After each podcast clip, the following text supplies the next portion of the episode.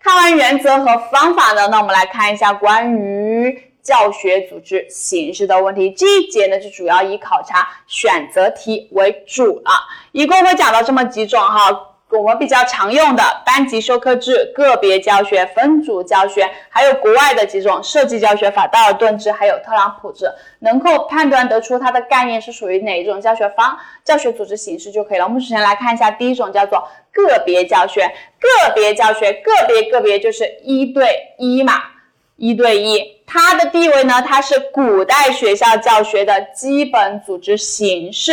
这里就注意一下选择题会问到说。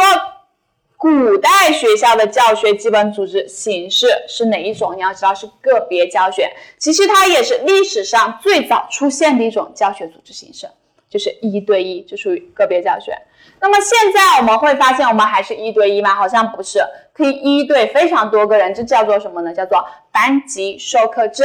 班级授课制它就是指把一个班的学生是按照年龄和知识程度。编成固定的班级叫做班级教学，因为有一群人，所以它就叫做集体教学，还有班级教学，还有班级教学。其实这个我们在前面有接触过，还记得在讲班级管理的时候嘛，就是把年龄和知识程度相同或相近的学生编成一个班，那个叫做班级。好，看到这个哈，他可能会问到把年龄。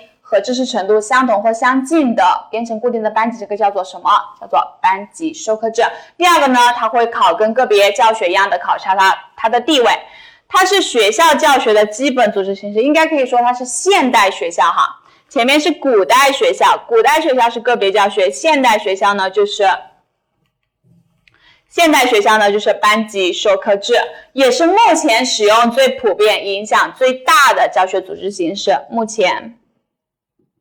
目前使用最普遍、影响最大的教学组织形式，教学组织形式，还记得我们在前面讲到了关于班级它的一个发展怎样一步一步发展过来的吗？前面讲到了率先正式使用班级一词的人呢是埃拉斯莫斯，又叫做伊拉莫斯，伊拉莫斯。然后夸美纽斯的大教学论呢，他就为班级授课制奠定了理论基础，理论基础。在这里就给大家再补充。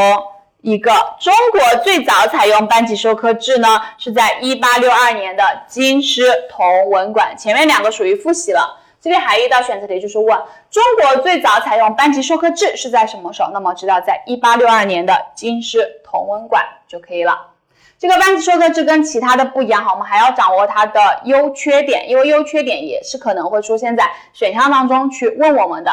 班级授课制它有什么样的优点呢？我们可以想一下，一对多是不是一下可以教会特别多的学生？它第一个优点就是有可以经济有效的大面积培养人才，培养人才。班级授课制一个老师这么多学生，是不是都是跟着老师走？老师说学哪就学哪，所以它有利于发挥教师的主导作用。下面有一群学生。有问题是不是可以去问同学，而且也会受到周围同学的影响，它还可以发挥班集体的教学作用。所以这是关于班级授课制的三个优点。第一个，一对多可以经济有效的大面积的培养人才，只有一个老师，你们都是跟着我走，有利于发挥教师的主要主导作用。你们也有一群人可以发挥集体的教学作用。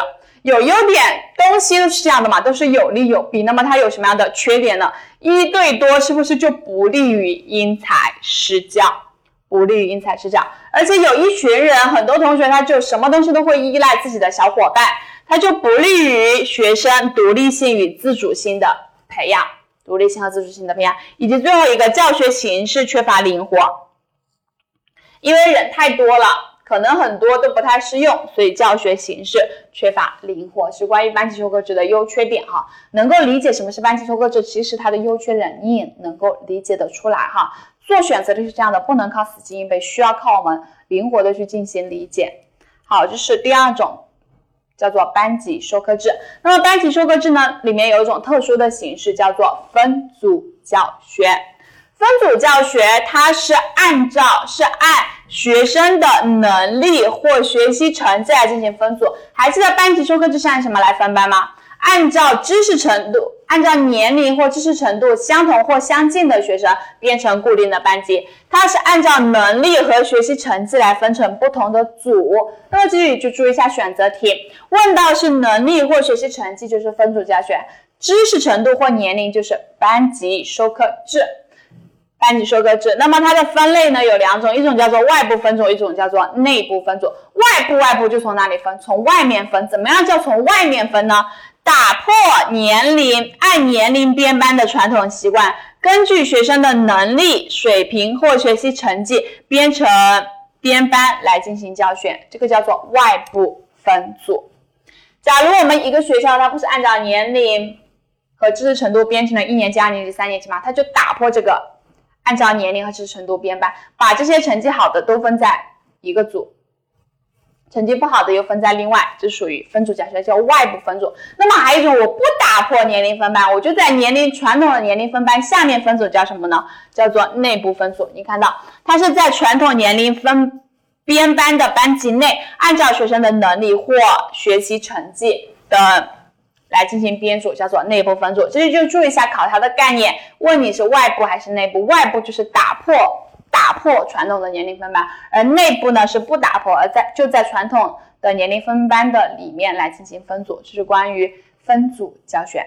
分组教学是我们常用的这么几种哈，个别教学、班级授课制和分组教学，理解它的概念，理解它的地位，以及要了解一下班级授课制它的优缺点就可以了。那么再来看一下国外的几种，同样也是理解这些东西哈，它多了一个要理解的就是代表人物。首先看一下第一个叫做设计教学法，设计教学法呢有一个代表人物叫做杜威。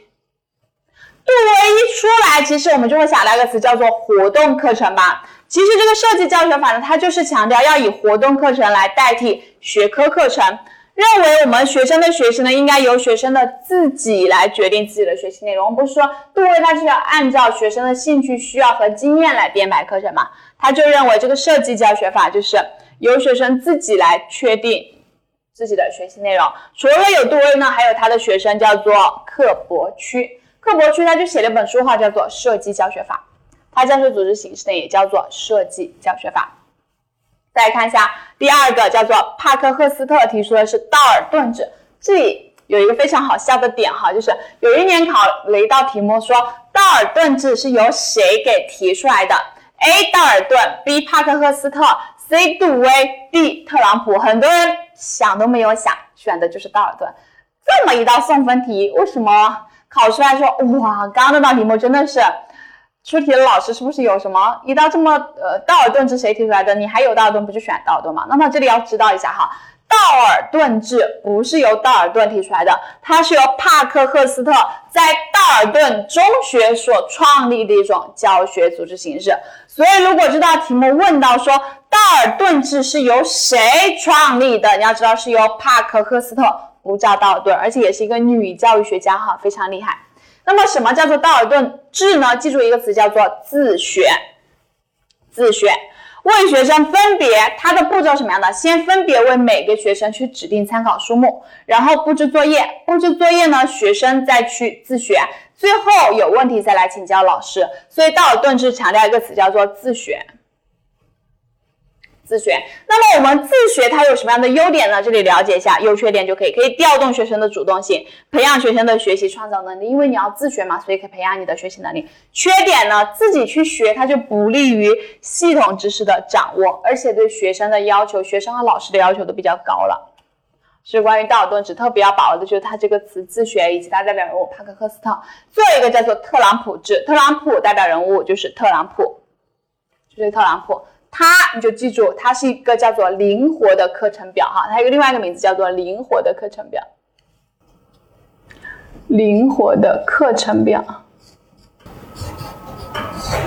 灵活的课程表，为什么说它灵活呢？因为它把三个东西都结合在一起了，大班教学、小班和个人教学三个东西结合在一起。当你看到大、中、小，就是大班、小班和个人，倒没有中哈。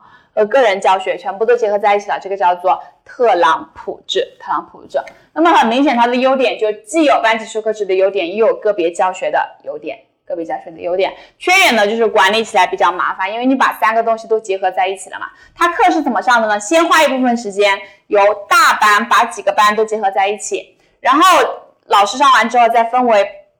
各个小班，最后再由个人去进行作业，这就是特朗普制，这是我们常见的这么几种教学组织形式哈。好，我们来做一下选择题试一下。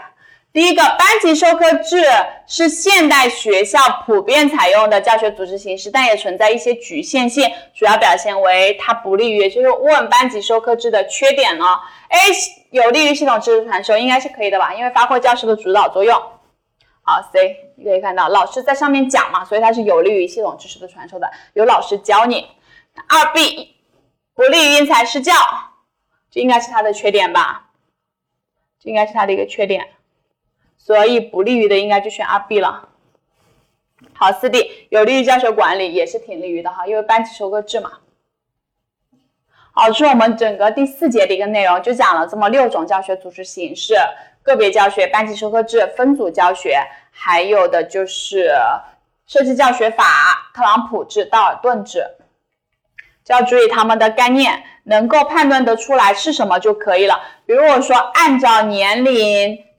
和知识程度相同或相近的学生编成固定班级属于什么呀？属于班级授课制。一对一属于个别教学。按照能力或成绩来进行分组就属于分组教学。